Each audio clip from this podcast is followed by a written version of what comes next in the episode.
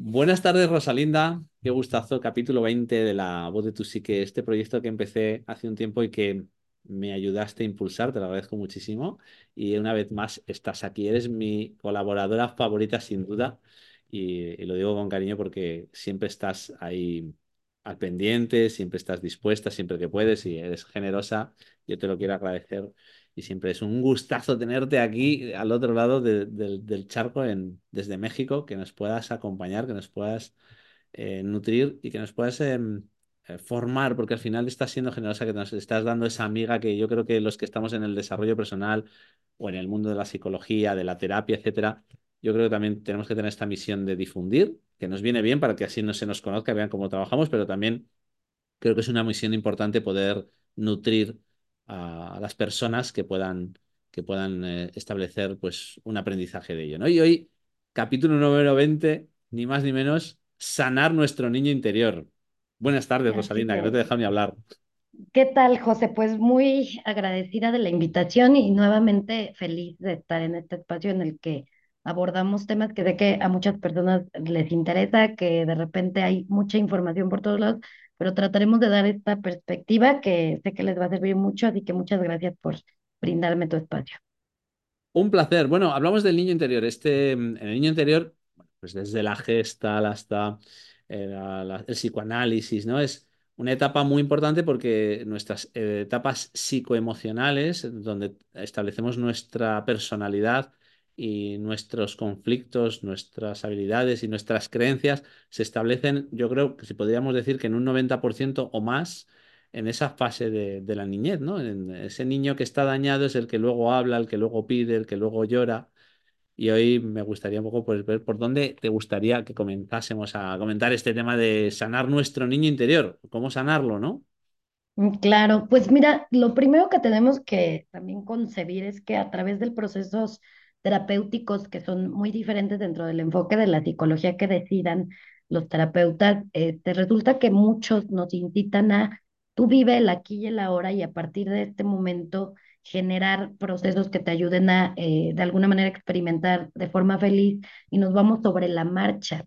Sin embargo, este, que, que ha sido como muy refutado y rechazado el enfoque psicoanalítico que se remite a la infancia precisamente, eh, al final cualquier tipo de enfoque terapéutico en la psicología de pronto tiene que contactar con el pasado. Precisamente porque eh, al final, por mucho que no les guste, e- ese pasado representa las bases y el origen de muchos elementos psicológicos que hemos ido adjuntando a nuestros paradigmas, creencias, hay condicionamientos y programaciones muy fuertes desde el ámbito familiar, social, y cuando empezamos a formar el carácter, esa parte de la personalidad que nos habla este, de todas las implicaciones e influencias del exterior las normas sociales, los pensamientos relacionados con cierto tipo de ideologías y parámetros que nos establecieron. Pero además eh, tenemos que contactar con la parte del temperamento que viene ahora sí que de fábrica y que ya de entrada a nivel genético y epigenético poseemos eh, esa herencia que nos dejaron eh, dentro del plano eh, transgeneracional, todo el, árbol genealógico, las vivencias, traumas y experiencias que, que creen que se quedan grabados también en el ámbito eh, pues del ADN a nivel epigenético. Es como si no solo me transmites la herencia del color de ojos o la forma de la nariz, sino que también vamos a encontrar que hay traumas y procesos no resueltos, miedos o situaciones que le dan algún adjunto al, al plano psicológico de cada persona y que a veces tú dices, yo no entiendo por qué hay algo irracional en mí que genera fobias o que genera miedos o que genera situaciones repetitivas en la familia. Esa familia es de extrovertidos, esa familia es de tímidos, ¿no? Y también pues tenemos algo que hemos adquirido eh, a través de esa herencia. Entonces, Adjuntado a esto, este, existen procesos dentro de la crianza y de nuestros procesos de desarrollo en los cuales no, no necesariamente tenemos que encontrar al malo del cuento, sino que debe- debemos entender que nos toca vivir experiencias que pueden estar llenas de negligencia, de abandono, de situaciones de humillación, de injusticias específicas que nos han dado elementos bastante negativos, pero que hoy trataremos de observarlos desde un punto de vista resiliente, que nos aportan herramientas porque al haberlo experimentado y después lograr eh, sanarlo, pues quiere decir que nos vuelve como un superpoder, ¿no? Encontramos el antídoto, encontramos la forma de eh, salirnos o, vivir esa experiencia como algo que me aportará herramientas y además eh, un elemento muy fuerte de cuando nosotros vamos superando heridas, traumas y todas las cosas negativas en nuestra propia experiencia, también nos lleva al plano de evolución que es ahora yo quiero ayudar al otro a que la sane porque conozco el camino y la sensación que se percibe y que se experimenta. Entonces yo creo que hoy primero tenemos que concientizar qué es una herida del niño interior o qué es el niño interior en sí y, y yo creo que eh, de repente decimos, esto no puede ser, yo ya soy un adulto, yo ya tengo tal edad, yo no me puedo permitir este, la recurrencia de repente de ciertos comportamientos infantiles. Sin embargo, el solo hecho de negarlo nos lleva al infantilismo puro, porque tenemos que reconocer que a pesar de una etapa cronológica de vida, eh, estamos de alguna manera enganchados a otras etapas previas que pueden ser del adolescente, del niño de seis, del niño incluso a través un poco bloqueado por el recuerdo en nuestras memorias, este, no tenemos a veces qué pasaba cuando tenía tres años, un año de vida. Y eso eh, sí lo registró el plano de la psique y entonces se queda encapsulado cuando todavía no tenemos la capacidad para enfrentarlo.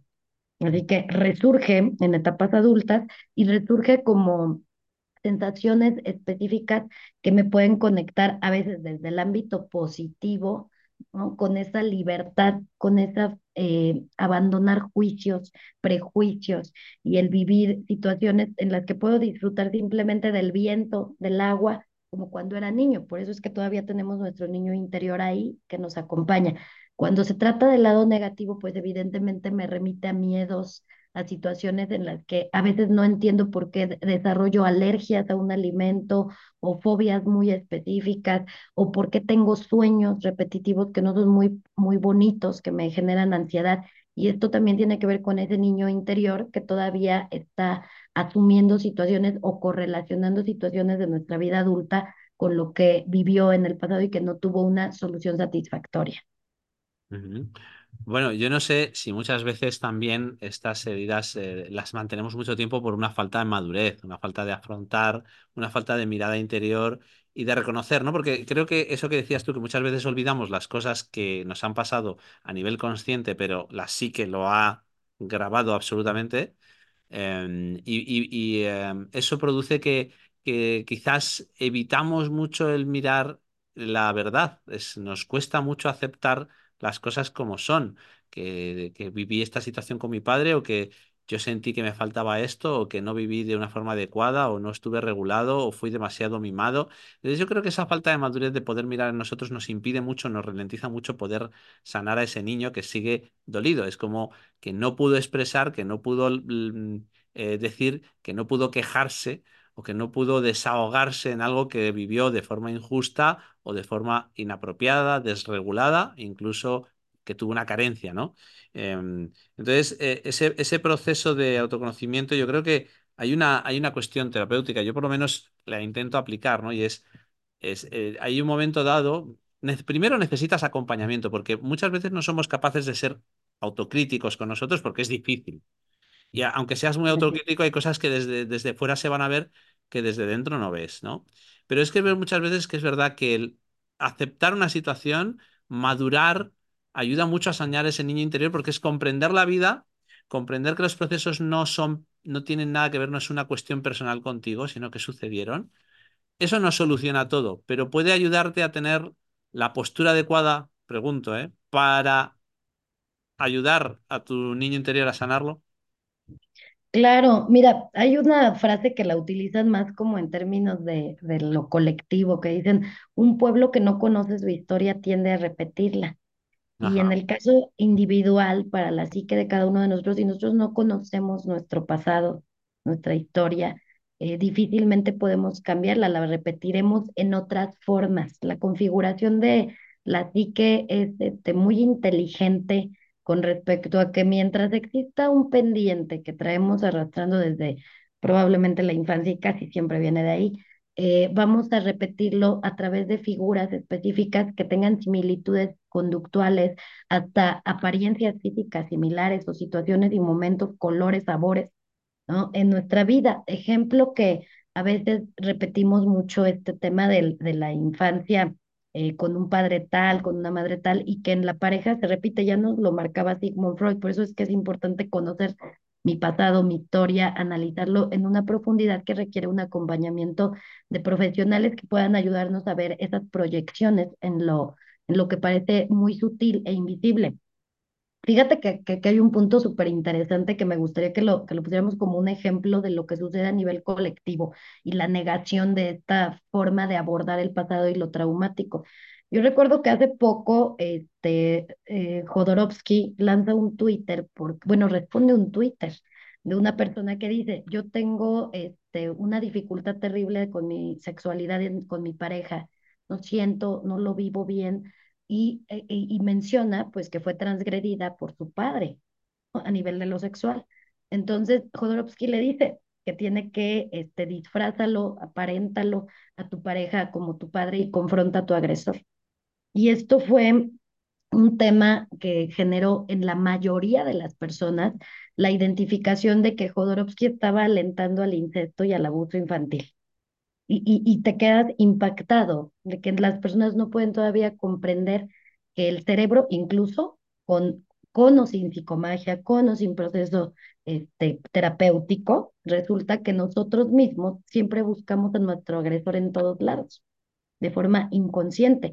Sin embargo, lo hacemos inconsciente. Lo que nos plantea Jodorowsky es la parte psicomágica que implica actos teatrales, asumiendo que el cerebro puede identificarlo como una realidad y que por fin voy a confrontar esa culpa, esa sensación de algo que en mi experiencia en la infancia generó procesos terribles que no me permiten hoy relacionarme con una pareja, ¿no? O buscar transgresores similares. Así que lo que él planteaba fue criticado y hasta la fecha hay tanto desconocimiento que a mí me sorprende que existen páginas serias de noticieros, de publicaciones serias de revistas que lo ponen como lo peor, como el machista, como el que tiene ideas este, de abusador, todo esto, y no se comprende que nuestra psique finalmente es lo que siempre ha hecho, nada más que en este momento Jodorowsky nos ha dado herramientas teatralizadas de la psicomagia, que finalmente es un proceso psicoanalítico que siempre se ha utilizado y que a partir de las pautas que marca Sigmund Freud con el psicoanálisis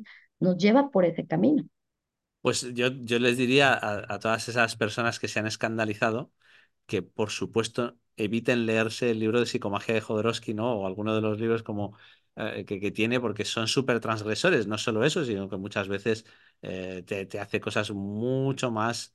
Pero hay que entender que eso es un proceso en el que el inconsciente, ese símbolo que está grabado ahí, al enfrentarlo, como tú bien dices, es como que el inconsciente, recordamos, no vive en pasado, no vive en futuro, todo lo que vive lo vive en presente, incluso cuando lo imagina y cuando lo sueña. Por eso lo hacemos tan real y traemos al, al, plano actual. Entonces, cuando hacemos este tipo de actos, es como que si, si volviésemos a invocar a nuestra parte no confrontada, a nuestra pieza faltante o aquel niño que éramos en esa situación, y lo volviésemos a vivir. ¿Esto qué sucede? ¿Qué, cuál es la ¿Cuál es la transgresión que se quiere hacer con esto? ¿Cuál es el objetivo? ¿El para qué? Es conseguir que nuestra psique vaya en presente, viva el pasado de forma presente, complete esa faltante de ese puzzle o lo, o lo limpie o lo coloque de forma adecuada para que desde que en ese momento se coloca en el presente, ya empecemos a colocarlo de forma automática. Y este es exactamente el objetivo que tiene este tipo de actos que a mí, ya sabes que yo soy un apasionado, aparte que soy fan de Alejandro Jodorowsky, porque soy fan porque creo que él, es un traductor ¿no? del psicoanálisis, del tarot, de la psicología, de la comprensión, de la espiritualidad muy criticado por mucha gente, ¿no? Pero realmente ha sido, ha hecho un gran trabajo en, en ayudarnos a entender a Freud, a traernos a tiempos más contemporáneos. Y yo invito a que la gente, porque él sí que trabaja mucho ese, ese niño interior. Tanto lo es, que lo metemos aquí porque ya que lo has sacado, y es que tanto lo es que tiene varias películas para sanarse él mismo. O sea, fíjate, el acto psicomágico de hacer una película que mm, a través de hacer películas conscientes, espirituales realmente, con una intención de despertar nuestra conciencia, vamos a hablar desde ese plano, él ha sanado su vida, porque en una de las películas sale con su madre, que es cantante de ópera, con un pecho desmesurado y su padre es como Lenin, entonces es la autoridad desmedida y él es un niño que desprotegido, que solo quiere a mamá y se protege de papá, la autoridad. Todas esas cosas que cuando las ves en la película, que, que, que no tiene este foco de ver la película, vería una película absurda, realmente es una película muy interesante porque primero conoces a Jodorowsky, ¿no? A, a un ser humano, cómo ha vivido sus procesos y segundo entiendes cómo nos puede afectar en nuestra personalidad con respecto a la autoridad. Y aquí se juntan dos cuestiones que tú hablabas muy importante al principio. La primera es eh, el temperamento que nos viene grabado por la epigenética, el momento social en el que hemos nacido, cómo nos sintió nuestra madre y se comunicó a través de la bioquímica con sus hormonas a través del útero y cómo nosotros percibimos el exterior antes de nacer y cómo sentimos el parto, esa primera intervención de, dolor en la que afrontamos la, por primera vez el mundo, todo eso forma nuestro temperamento, que, como tú bien me dijiste un día, nunca cambia, ¿no?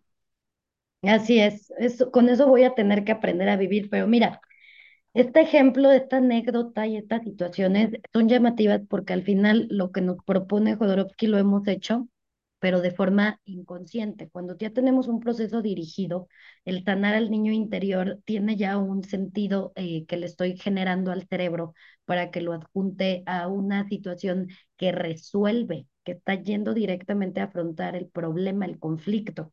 Entonces, lo hemos hecho sin dirección lo hemos hecho sin acompañamiento profesional. ¿Y qué sucede? Eh, eh, eh, opto por tener una pareja que repite algunos rasgos transgresivos de mi padre. Opto por encontrarme jefes, ¿no? O jefas en el trabajo que están representando la autoridad de mi madre y ese conflicto de abuso probable, probablemente, o busco situaciones de abandono en las que voy a sufrir continuamente y evidentemente lo hacemos desde la inconsciencia de yo nunca planeé, yo no sabía que esa persona se convertiría en el agresor o en el abandonador o en el autoritario.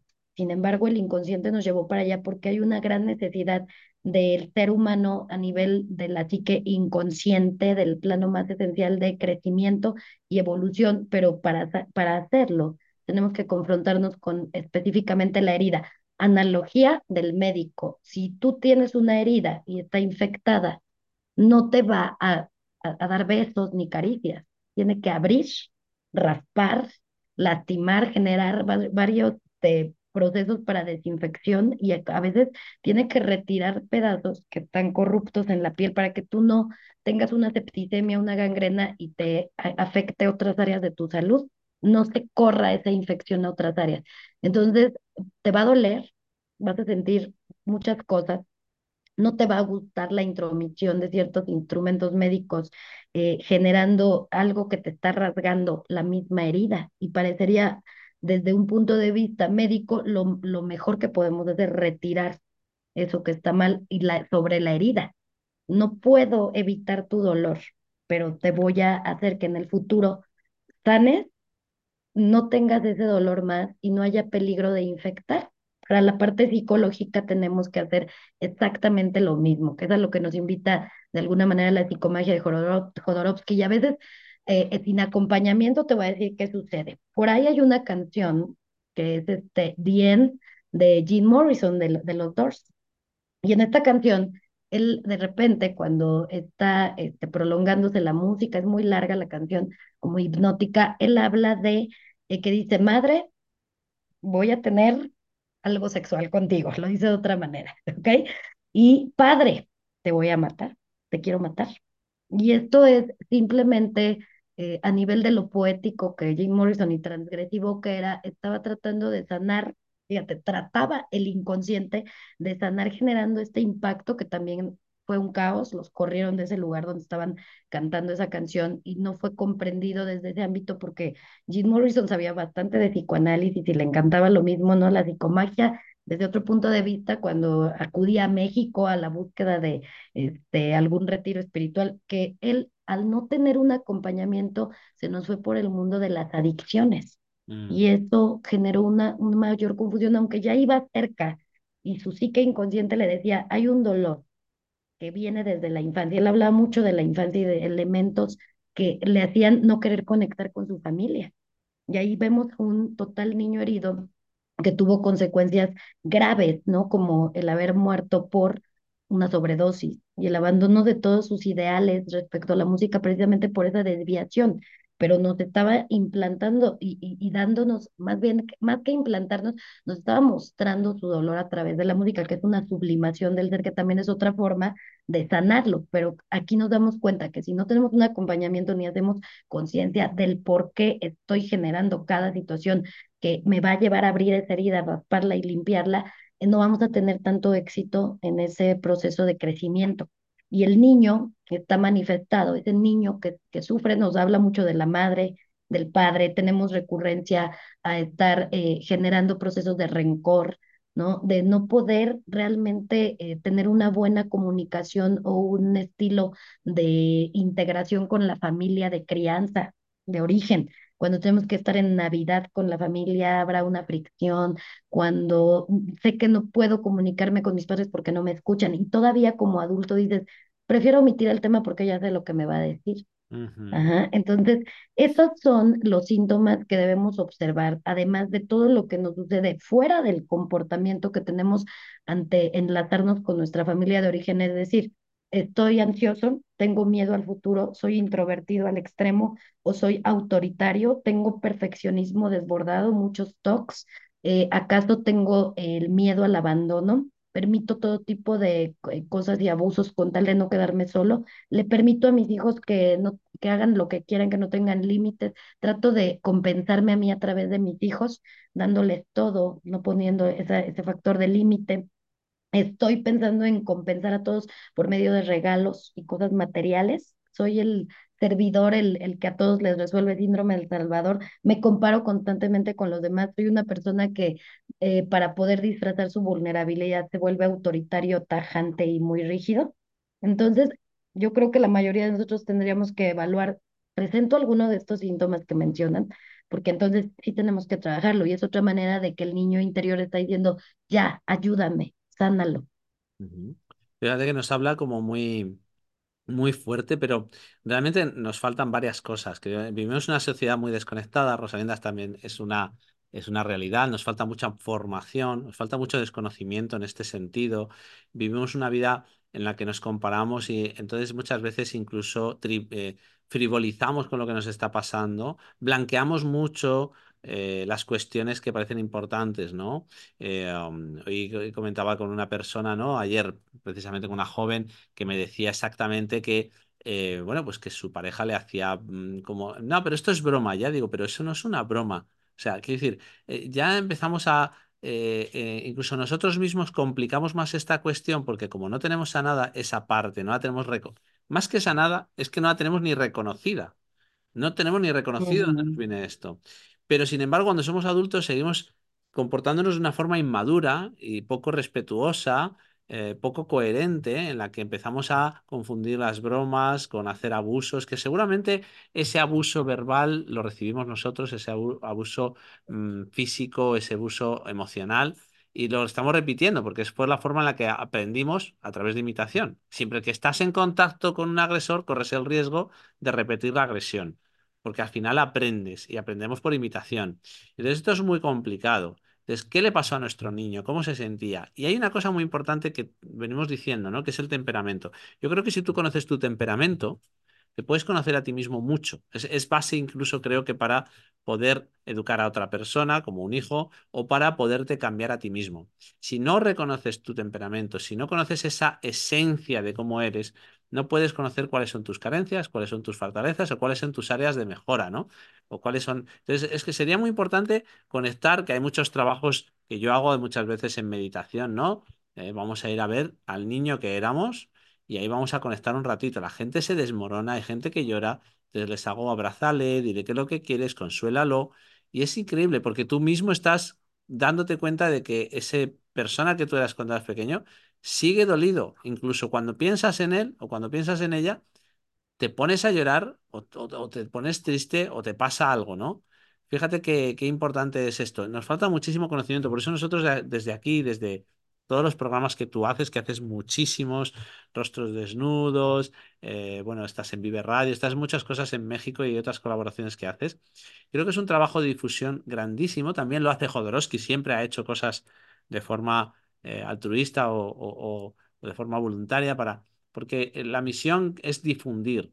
Es que ni siquiera la gente sabe que tiene necesidad de buscar un acompañamiento profesional que le ayude a identificar. Y te diré, y me mojaré mucho más, Rosalina, por mi experiencia, y yo creo que tú también lo sabes, en muchísimos profesionales que se han formado pero solo tienen una formación, no tienen o una información, pero no tienen experiencia, no desarrollan, no profundizan y están un poco en la, superficie. No digo que yo, que tú seamos los más listos del mundo, ni mucho menos, creo que... eh, esto lo estoy diciendo con respeto, pero creo que em, en muchas formaciones yo he visto, incluso re- reguladas, oficiales, que falta una profundidad de mirada real, auténtica, de conocimiento absoluto. Y luego hay grandes como por ejemplo Freud que han sido muy machacados, ¿no? Eh, o, gente que realmente mostró su proceso de sufrimiento del cual podríamos aprender. Y se me viene a la cabeza, por ejemplo, la- pues eh, Marilyn Monroe, que ella vivió un proceso en el que realmente si analizas su vida, ves ese sufrimiento que arrastra desde la falta de la infancia, desde el reconocimiento, desde muchas cuestiones. Desde Freud hasta cualquier persona, tú has hablado de Morrison, podemos hablar del gran también Freddie Mercury, que también a través de las canciones sublima muchas cuestiones que tiene ocultas y muchas cuestiones en una de las canciones de Bohemian Rhapsody donde pone, donde empieza, donde empieza cantando una canción que posiblemente, según lo estabas diciendo, pueda referirse que ha matado a un hombre que es realmente su padre, porque él tenía un conflicto con su padre y dice, eh, mamá, acabo, mamá, acabo de apretar el gatillo he matado a un hombre, ¿no? ¿Y por qué se lo dice a su madre? Yo siempre me lo he preguntado, va a confesárselo a su madre y ahora que tú lo estabas diciendo, digo, quizás en el inconsciente se quisiera cargar a su padre tal y como lo conocía, porque él necesitaba de- decirle a su padre, no necesito este tipo de padre, necesito un padre comprensivo, pero sin embargo es el que tuve, ¿no? Bueno, ahí lo dejo. Así es. Y mira, este, precisamente todo este mm, revuelo y muchísimas, muchísimas reacciones violentas, hipersensibles de la sociedad, lamentablemente nos dejan ver de que la transgresión que creemos que muchos han vivido es real. Por eso es que no, no hubiera este tipo de reacciones tan alteradas, hipersensibles, que les vulneran porque no han querido explorarlo. Y ya sabemos eh, que todo, todo lo que representa la verdad duele cuando viene herido, cuando viene transgredido y que es una dificultad de no me toques ese ton, no me toques ese tema. Sigmund Freud, para poder establecer los temas edípicos, ¿no? De este, este proceso que vivimos en el conflicto edípico-electra, pues resulta que se tuvo que eh, autoevaluar, analizar. Él era el hijo, el niño de oro para su madre, con muchas hermanas y era este, de alguna manera la competencia del padre. Él al comprender este proceso en su propia vida puede de alguna manera detectar y darle nombre, darle síntomas y generar todo un proceso que nos empezó a hacernos cuestionar para, la, para el tiempo, además de que pasaban por etapas terribles este, por todo lo que sucedió hacia los judíos, pues le quemaron sus libros, tuvo que huir y fue siempre, hasta el día de hoy yo te puedo decir que hay personas que me dicen, es que era de lo peor porque consumía drogas y, y, y la realidad es que está súper teléfono descompuesto. En esa época la mayor parte de los científicos y personas de cierto nivel académico consumían la cocaína no como la conocemos hoy, pero la consumían porque era eh, un medicamento que se recomendaba incluso para los niños y el dolor del crecimiento de sus dientes. Se vendía en el supermercado, era, era común eso. Entonces, eh, él al darse cuenta del proceso que generaba la evasión y la adicción adjunta, lo suspende y empieza a hablar de otro tipo de elementos para generar un- una superioridad mental y cómo era que, que teníamos que vivir el plano cognitivo pero adjunta mucho la estructura de la infancia con esta repercusión de la necesidad de algo que nos sane. Y él buscaba esta sustancia que hemos mencionado eh, a partir de, eh, eh, ayúdenme, esto me va a dar un superpoder. Y resulta que la vinculación del proceso psicoanalítico es la autoexploración con un acompañamiento, que es un proceso bastante fuerte, esa autobiografía que doy en cada dato de el, el proceso terapéutico, ¿no? Que nos permite conectar con eso. Entonces, la gran mayoría de los que han podido trabajarlo, como Jodorowsky también, se enfrentan a su propio trauma. Así que nosotros, sin ser Jodorowsky ni Sigmund Freud, eh, podemos trabajarlo eh, desde muchos conocimientos que ahora son un poco más amplios y que se aceptan un poco más. Aunque hemos visto, si me tocas ese tema, eh, la reacción excedida es un elemento sintomático que nos indica que es tu herida, por eso duele, por eso no la quiero contactar. Y este, a través de estos músicos, bueno, de Marilyn Monroe, una niña en totalidad que jugaba con la niña y la mujer seductora, que era este, muy, muy extremista, ¿no? ¿Por qué? Porque hay que contactar con esa niña que también juega a la seducción por esta histeria o trastorno histriónico de la personalidad que conecta con ciertos grados de afecto al momento de permitir ser abusada. No conoció otra área, hay un faltante de la figura paterna. Entonces tenemos que hablar de que a veces las heridas de la infancia son todas a la vez y que decimos, ¿en serio tengo todas estas heridas? Yo creo que sería muy importante ponerlas aquí sobre la mesa para que se comprenda. Miren, hay una, este, hay cinco heridas eh, este, del alma, pero también hay, ocho heridas de la infancia. Son más o menos, la, ahí van por el estilo, pero miren, de estas se, se pueden ramificar todas. Está una herida de abandono, que nos habla de personas que van a convertirse en los dependientes y le tienen mucho miedo a la soledad. El rechazo, que nos habla de personas que huyen, evaden y también van a rechazar o tienen mucho miedo al, ser rechazados y pueden trabajar este, pésimo con su situación egoica, ¿ok? Los que han sido humillados son masoquistas, buscan el, el que los agredan y tienen miedo a la libertad porque ya no van a poder encontrar a alguien que los esclavice a ese proceso de daño. Em, las personas traicionadas se vuelven sumamente controladores y perfeccionistas y lo que intentan es evadir el, el contactar con esos, con sus sentimientos, con sus emociones. La herida de injusticia nos hace rígidos y muy determinantes, pero de forma inflexible y que esconde la vulnerabilidad del ser. Pero fíjense muy bien, si ustedes me dicen, este, pero ¿cómo voy a saber si tuve la del abandono? El abandono es la ausencia de los cuidadores en etapas donde tú eres dependiente y requieres que te alimenten, que te consuelen cuando te sucede algo, que, que te quiten esos miedos porque te abrazan, te arropan. Entonces quiere decir que desde ahí entendiste que eh, tu soledad, el sentirte eh, realmente por ahí en, como una pieza suelta en, en la vida, generó que otros abusaran de ti o que te sucedieran eventos feos donde nadie estaba para defenderte. Entonces, hoy por hoy vas a tener un, un proceso muy difícil para poder desapegarte.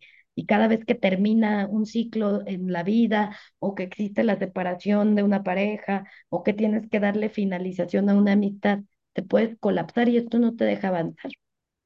Para poder sanar el abandono, pues ¿Qué creen? Que nos tenemos que enfrentar a algo que es importante, la sobreexposición sistemática para cada herida es que lo tengo que vivir en totalidad y si no puedo, lo voy a realizar con un acto psicomágico teatral, como lo que mencionábamos. Entonces, al final, el abandono, el miedo a la soledad es que no le tienes miedo a la soledad, le tienes miedo a estar contigo mismo, porque ya estuviste en ese momento que eras niño, pero ahí no tenías las herramientas que hoy sí tienes y, y la tenemos que ir ayudando a la persona a que logre confrontarse consigo mismo, no con la soledad, porque la soledad no existe.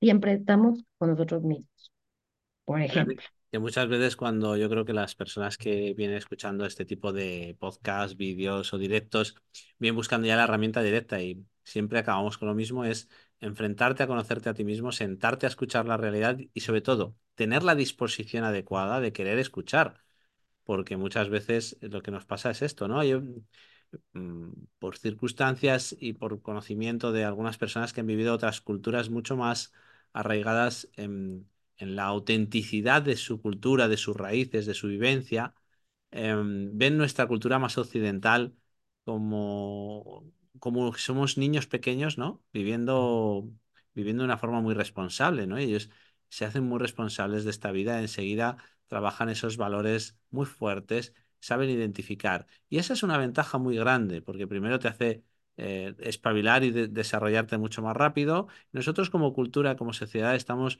muy infantilizados, si me lo permite, son muy adolescentes, muy en la juventud, muy en la inopia, ¿no? Que se dice, yo creo que todavía nos falta mucho.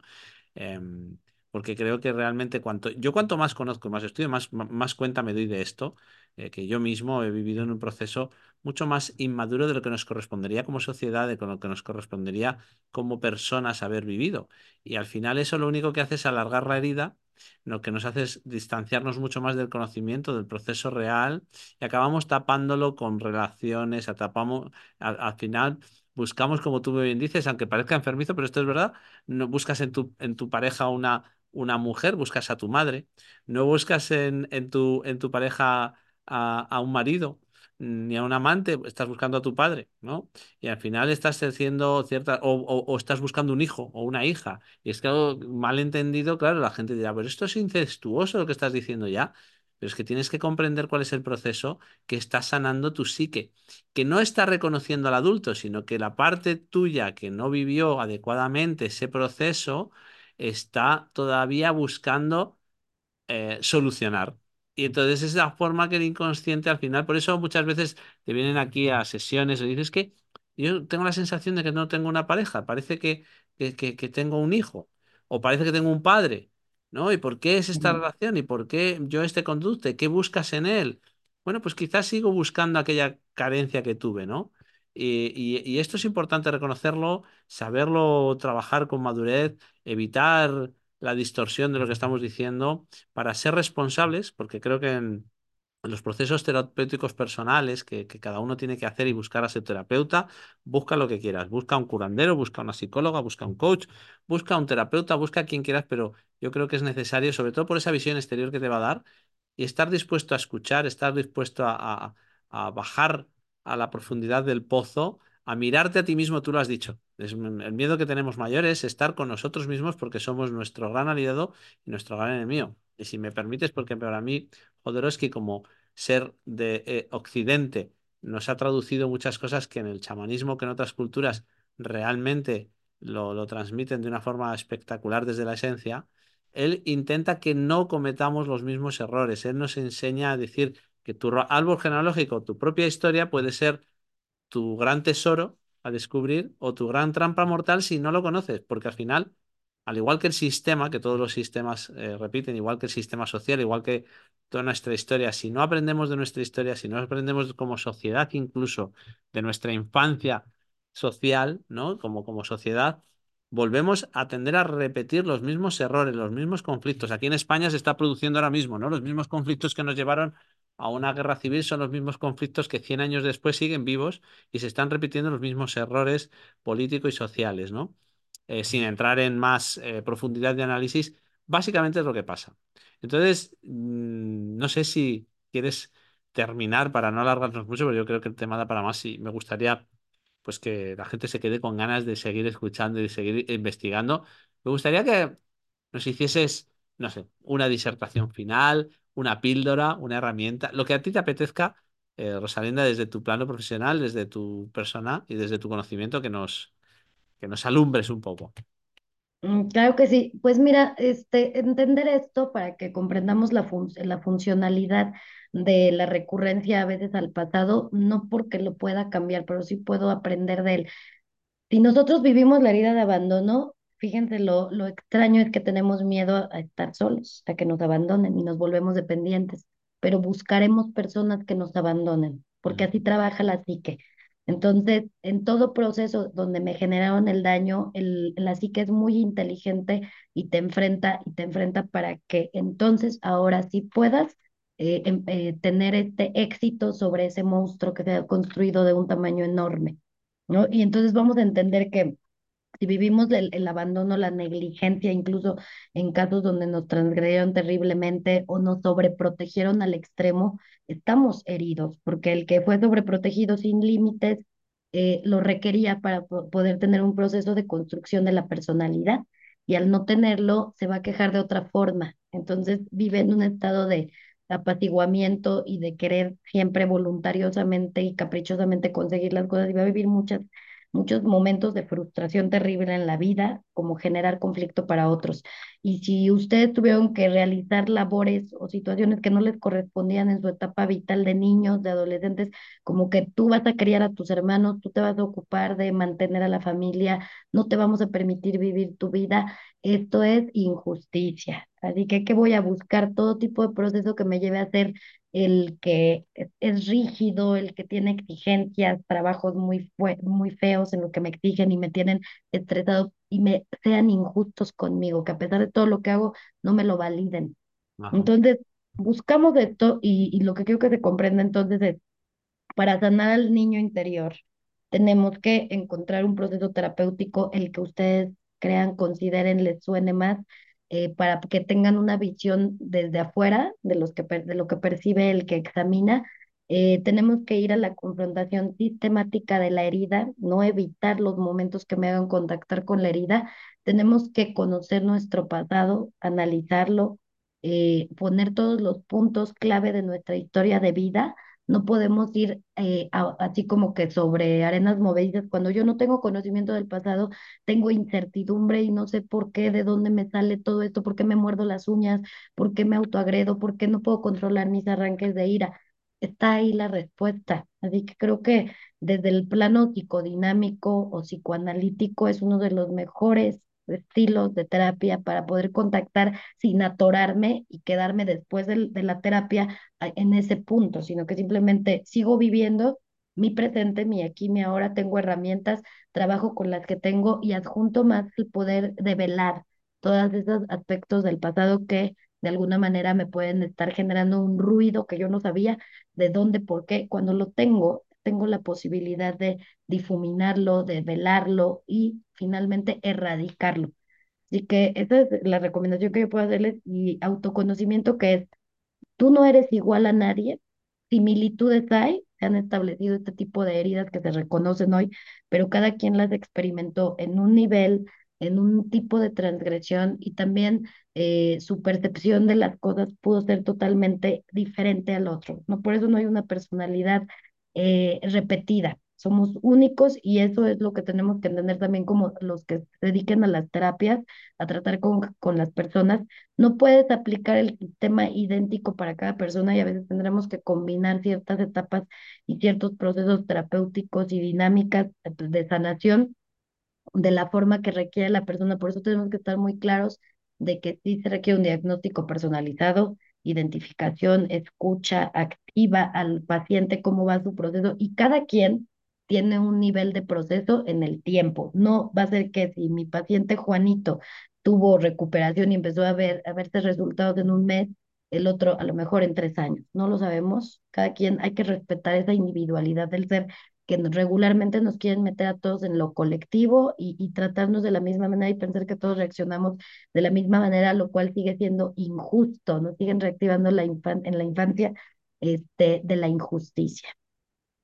Bueno, pues eh, me parece una gran disertación final como tema que hemos tocado hoy, que sería como muy amplia, ¿no? Es la necesidad que tenemos de conocer eh, para seguir madurando, es decir, para ocupar el lugar que te corresponde, primero tienes que saber dónde te falta el escalón, tienes que comprenderlo, tienes que entenderlo, y a veces simplemente con comprenderlo ya lo, ya lo completas, ¿no? O ya lo comprendes, entonces eh, esto pasa, ¿no? Yo creo que en algún momento de mi vida me he sentido que con, con mi padre, con mi madre personalmente, no, sentía ya agradecimiento, entonces dije, ah, vale, ya. Ahora ya siento agradecimiento, ya no tengo esa herida, ya lo vivo de otra forma. Puede ser un síntoma, ¿no? De decir, ahora ya estoy en paz, ya, ya lo he completado, ya lo he comprendido, ya le he puesto lugar, ya le he puesto comprensión y ahora ya no tengo esa necesidad. Sigue habiendo trabajo porque hay otras cosas, somos seres muy complejos, tenemos, necesitamos, yo cuanto más aprendo y cuanto más eh, escucho, cuanto más indago en mí, más me doy cuenta que, que menos sé, es decir, que es que, que claro, somos seres eh, hubo una época en la que en, en, Nueva York tener psicoanalista estaba de moda y al final eso es una tendencia infinita, ¿no? Tampoco hay que irse a los extremos, pero bueno, eh, invitamos con estas reflexiones, Rosalinda, a que los oyentes nos, bueno, pues por lo menos le, pique la curiosidad de empezar a ver por dónde tirar, que busquen siempre recomendamos a una persona adecuada con quien ellos estén en feeling, que tenga rigor, que tenga criterio, que tenga experiencia. Y yo te quiero agradecer una vez más, pues todo, toda esa generosidad con la que nos, nos eh, alumbras y te di muchísimas gracias, todo mi agradecimiento, un abrazo muy grande desde España a México, que un día seguramente nos juntemos en persona y, será extraordinaria y bueno, pues ya veremos a ver de qué seguimos hablando. Muchas gracias por estar de nuevo aquí aportando en la voz de tu psique y te mando eh, pues ese abrazo y agradecimiento de todos los oyentes que creo que, que están muy agradecidos siempre de escucharte. Muchas gracias a ti, José, a todos los que nos escuchen. Eh, espero que este programa llegue en el momento justo y, y, correcto para que les dé un apoyo, una ayuda, un cambio. Entonces, muchísimas gracias por permitirme formar parte de este tema, de tu podcast y pues también abrazos desde México. Gracias y hasta pronto, que así sea. Hasta Chao. pronto.